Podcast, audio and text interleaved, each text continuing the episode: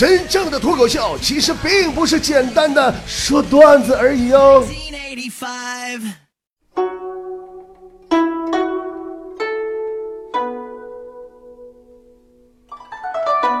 青年问禅师：“大师，又到年底了，双十一、黑五、圣诞三关怎么过呀？”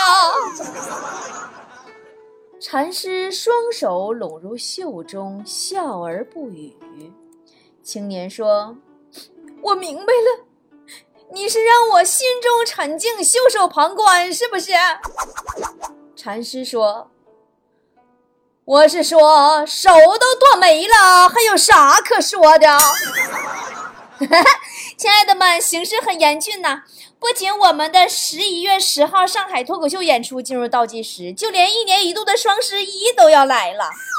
年轻人们在这一天要买新衣、购新鞋，象征着来年的双十一不会再光棍儿。家家户户也都会在前一天的晚上守在电脑或者捧着手机，祈求来年买买买。这一美好的传统习俗，据称是一位姓马的男子传开的。另据史料记载，当初有两位姓马的男子，一个的图腾是猫，一个的图腾是鹅。紧迫感有没有？危机感有没有？恐惧感有没有？濒死感有没有？分享一下我自己的感受吧。我八月份的工资交给了中秋节，九月份的工资交给了国庆结婚的。十月份的工资交给了双十一，十一月份工资即将转给交交交给双十二，十二月份的工资交给元旦，一月份工资交给春节。所以说，请不要问我为什么存不下钱，我能活下来，我觉得我都是万幸了。每到双十一前夕，你们是不是也得了一种这也想要那也想要的病？一到这时候就嗷嗷喊着要剁手，要剁手，咋你们都是千手观音呢？反正谁知道你们了？我是去年呐就把手剁完了，今年准备用膝盖付款了。突然想起来，我当初学习网购的初衷是为了省钱。想到此时，我双眼含泪，泣不成声。这几天呢，大家伙都给自己吃点好吃的吧，毕竟十一号以后啊，你都不知道能吃起啥了。最近呢，我这眼睛好像近视了，真的就有病了。就是近视到什么程度呢？就是我打开钱包，我都看不着钱了。你说双十一最应该打折的是啥？自己的手啊，打折呀！不过话说回来了，真的还是要感谢马云的，就是因为他呀，你们这些单身狗才没有人在双十一这个日子问你脱单了没，而是问你买了没。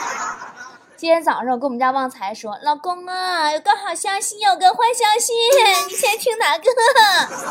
他说：“先听坏消息。”我说：“双十一我准备买十万块钱东西。”他说：“那好消息呢？”我说：“双十一半价。”然后他趴在我的床前，直接就哭了，说呀，感觉自己跟情敌之间落下了一百辆购物车的距离。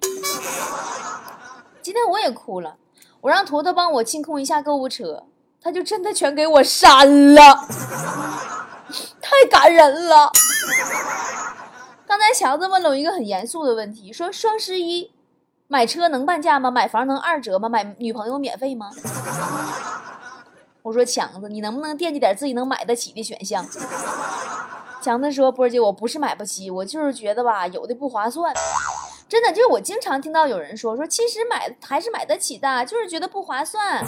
亲爱的，请听我说，当你觉得不划算的时候，你就是买不起，请务必接受这个事实，好吗？我都不好意思埋汰你强子。同样作为网红，你看看人家，别人二十多岁当网红，月入几十万，你二十多岁当网红，抢了微信群零点零一元红包，没说谢谢，被整个群骂了一个小时。你这日子让你过的。昨天在街边溜达啊，路边一个阿姨问强子：“小伙子，擦皮鞋不？”这货琢磨闲着也是闲着，就擦一个吧。最后赚了三块钱。你看看人家这这脑瓜。上周骑电动车违章了，被开了张罚单，让去银行交钱。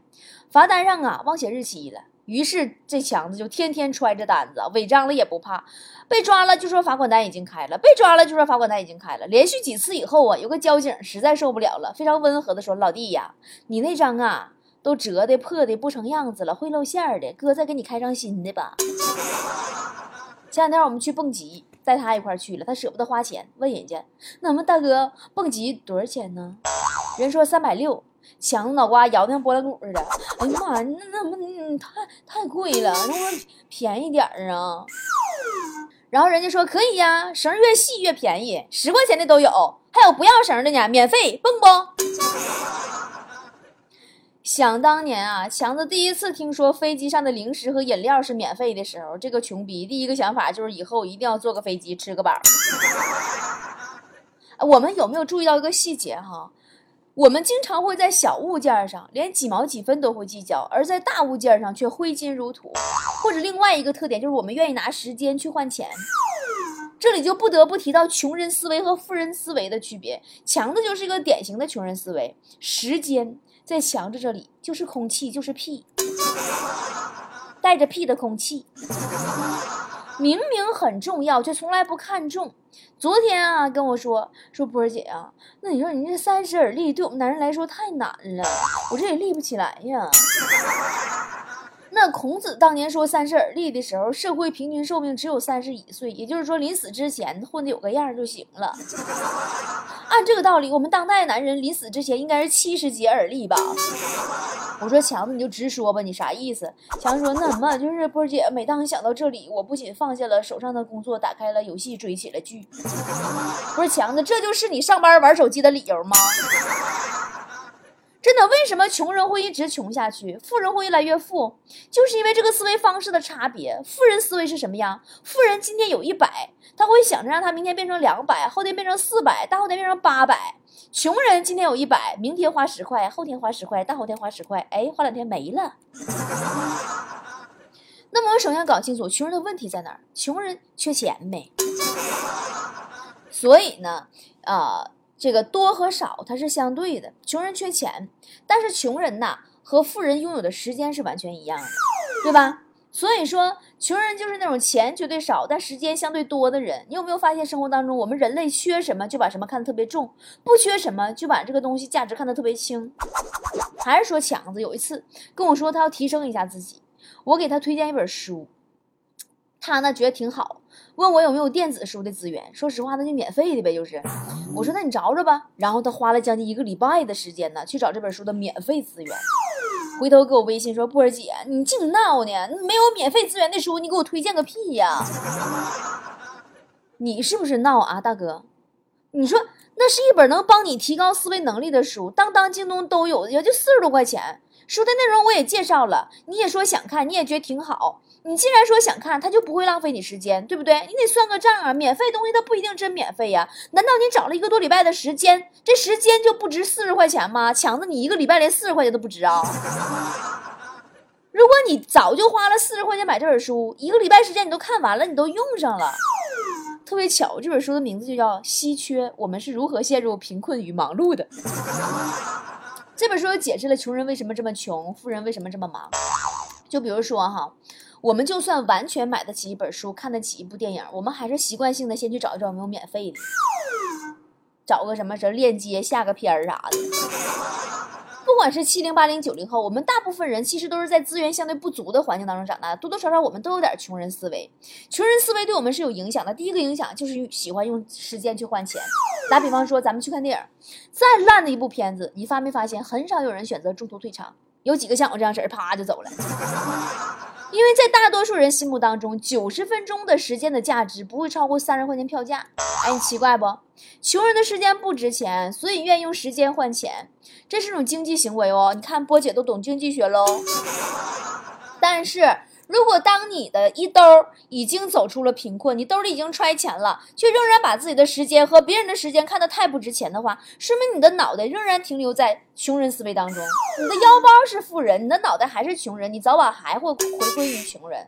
真的，你不会变成真正的一个富人。有一个特别有趣的叫买鞋定理，你们看到过没？书上写的，就是说，假设你在商场里买了双鞋，大小没问题，但是穿上时你发现卡脚，退退不了了。这个时候你就会经历下面的心理挣扎，就是穷人思维。第一个心理不甘心，不甘心就是这双鞋对你而言越贵，换句话说就你越穷，你尝试穿一下的次数也就越多，你遭的罪也就越多。第二个心理就是侥幸心理，你确定穿不了了，那这么贵的一双鞋，你你怎么办呢？穿不了，放家里放着吧，占地方。哎，你确定穿不了了，那么这双鞋越贵，你放在家里占地方的时间就越长。第三个就是绝望的心理，就是无论你放多长时间，你发现它跟垃圾一样，就是占地方，根本穿不上。总有一天你会把它扔了，而且有多远扔多远。扔完以后发现，我去，世界终于清静了。可是你早知今日，何必当初啊？那么富人思维是什么呢？富人思维是完全相反的，花钱要么是为了赚钱，要么是为了享受，两样不搭的事儿。就是我又花了钱，我又赚不到钱，我又享受不到，我为什么我为什么要白白浪费精力呢？哎呀，我经常特别噎人啊！咱们店铺里边不是有一个化妆品的品牌叫赫露诗嘛？它的价格呢就有点小贵，但是效果超级好。我自己每天都在用赫露诗那个活酵母面膜，特别清洁，我每天早晚都用。就是在洗面奶之前，我早上起来我就会涂一层啊，然后去刷牙洗脸，呃，皮肤干干净净的。你们看我发那个新浪微博呀，还有朋友圈照片，脸都是干干净净的，毛孔都很干净，其实就是用这个面膜。然后呢，还有补水呀，还有它的金色面膜都超好。比如说第二天我有事儿，有什么活动，我今儿皮肤不好怎么办呢？第二天我怕不上妆啊，我敷一个金色那个面膜，第二天皮肤哇好，特别持妆。那么它效果这么好的东西，很多人都说，哎呀，这个好贵好贵呀！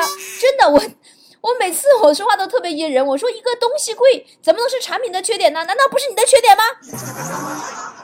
你为什么就从来没有想过把自己提升到买什么都不嫌贵的生活状态呢？我不是说大家穷逼啊，而是说在价值判断上，穷人思维更容易出问题。咱们再打个比方，说超市里的棉被，我们带那个棉被打折，有大、中、小三种规格，原价呢是三百、二百五、二百，现价一律一百五。哎，根据售货员的经验，穷人更倾向于买大的，省钱占便宜；有钱人呢更倾向于拿自己需要的尺寸，因为是自己真正的需求。这就是穷人思维造成的第二个更重要的影响。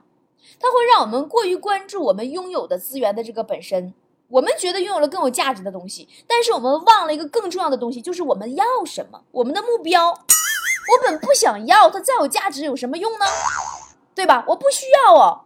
那穷人思维还有个致命的特点，第三个就是节俭。哎呀。都说勤俭持家呀，还我小的时候说什么打补丁，穷三年什么啊，富三不对不对不对，什么什么什么什么缝缝补补又三年呢？什么什么，我都忘了啊，怎么说的？就是自古以来中华民族就有一个误区，节俭。曾经古代的皇帝都掉进过这个思维的大坑。清朝道光皇帝在历代皇帝当中，他是以节俭闻名的，他就抠到什么程度啊？皇后过生日，一人一碗打卤面，吃完不准添。哎，面条那玩意儿都不经饿，吃完还不兴添。他在给自己盖坟墓的时候，他那个陵寝啊，因为给的银子太少了，就严重的豆腐渣工程，质量问题，最后不得不返工了。他是两件一拆呀，他那个耗资反而是清代帝陵当中最多的。用老百姓俗话来说，就是占小便宜吃大亏，对不对？那么说，道光他为什么有如此严重的穷人思维呢？他原生家庭有问题，他是当时啊康乾盛世的时候虚假繁荣，导致嘉庆一朝财政就空虚了。当时道光还是皇子，他的童年就留下了无可磨灭的非常可怕的印象。那咱们那个讲叫啥？穷怕了，皇上穷怕了。但是呢，道光的节俭已经到了误国的程度，真是小家子气。他到什么样啊？他挖空心思的想节省开支，竟然想撤掉驻守新疆的军队，不疯了吗？大臣都懵了，开国际玩笑呢？啊？跟皇上提议，皇上嘴一撇，啊，不撤也行，反正不给你钱，个人想招去。哎。你这么一比，还真的是上有政策，下有对策。大臣把驻守其他要塞的军队平均都撤掉了一些，把节省下来的军饷拨给了新疆。可是到了十几年后的鸦片战争，他们才发现，英国军舰可以在十几天内把大批的士兵从广州运到天津，而清军人呢，撤差不多了，没有军饷呀。清军分散在全国各地，一次兵力的集结往往要几个月呀，那几个月仗都打完个屁的了，几十万军队还在半路上东奔西跑呢。这就是穷人思维的核心。如果你只关注钱，你往往是在浪费钱；如果你只关注眼前的利益，很可能你赢了一场战役，却输掉了整个战场。冯小刚一九三二里边，张国立演那个地主，你还有印象吗？这个地主啊，在逃荒的路上说了一句话，说：“我知道咋从一个穷人变成财主，不出十年，你大爷我还是东家，到时候咱再回来。”说实话，怎么让穷人变成财主，我是真不知道。有有那我要知道早变了。但是我认为，首先要摆脱穷人思维。给大家以下几点建议啊，听好了，以下都是干货，可以脱贫哦。脱贫多难呢？真的，现实生活当中脱贫可不像脱发那么容易哦。而发福倒是远比发财轻松多了。记好了啊，第一，怎么摆脱穷人思维？第一，减少那些。时间花的多，收益少的事儿。第二，如果钱已经花错了，那再去浪费时间就是错上加错。咱们如果说错了，那就这一页翻过去止损，终止损失，即刻开始新的生活。第三，找个好项目，真的好项目真的很重要，好项目永远比钱少，只要目标正确，钱总是有办法解决。第四，拓展自己的视野，建立长远规划的战略意识，多学习，多上课。第五，永远记得自己想要什么。那么我们想要的是什么呢？我想每一个女人跟我都一样，我们要美丽，我们要足够的安全感。安全感从何而来？男人吗？屁呀，是足够足够的钱。扯呢。经常有菠菜跟我说说波波呀，我都结婚了，生孩子了，年龄也不小了，我也没什么大追求了，这辈子就这样了。我跟你说，每次我给他们的回答都是：工作累不累？想想火锅贵不贵？加班苦不苦？想想羊肉和毛肚。当你什么都不想干了的时候，第一，你照照镜子，看看自己有没有倾国倾城的花容月貌；第二，你看看自己银行卡上的余额，你看看你，心是不是哇凉哇凉的？你明白一下自己是否有足够的财产让自己活到死。第三。靠嫁一个高富帅脱贫致富的时期已经结束了，凡事要靠自己啊，姑娘。我欣赏女人这样活着：第一，心态平和，不管过去经历了什么样的故事，每个人都有故事，接受自己现在的样子，同时也完善自己现在的样子，不纠结，会放手，不后悔，累了就睡觉，醒来就微笑。第二，年轻的时候可以不漂亮，但是要善良；年老的时候可以不美丽，但是要有气质。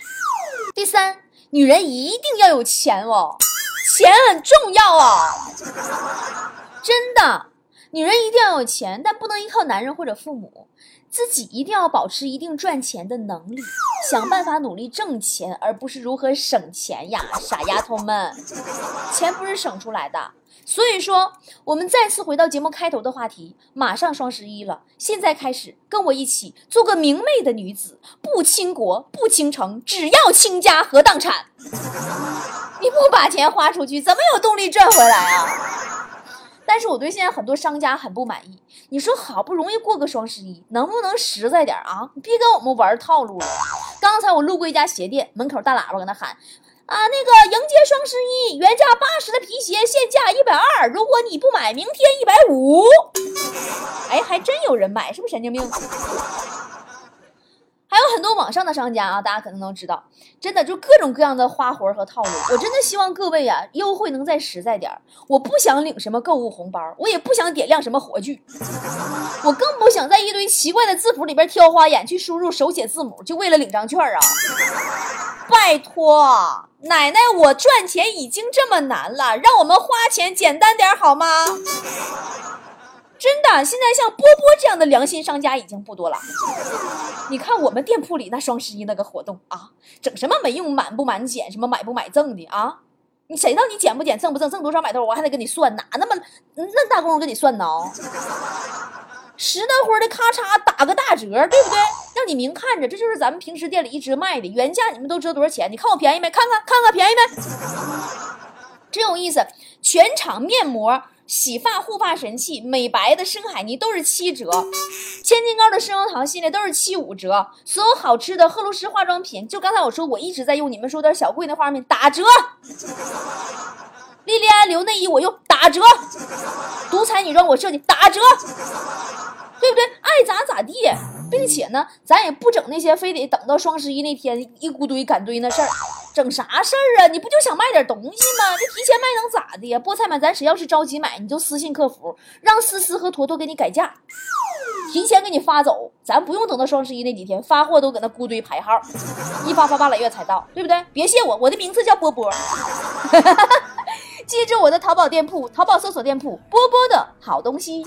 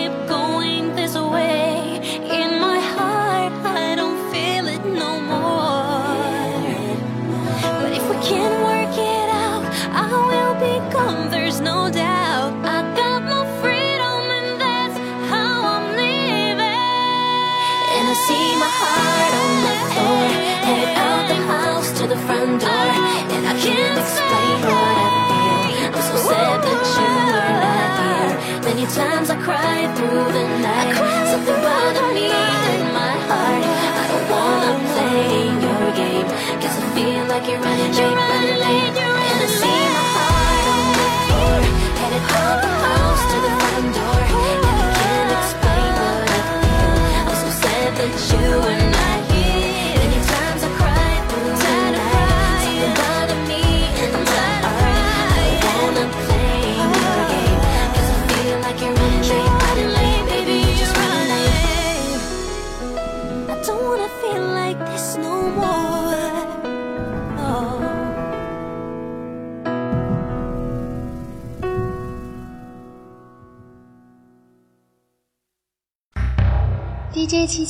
welcome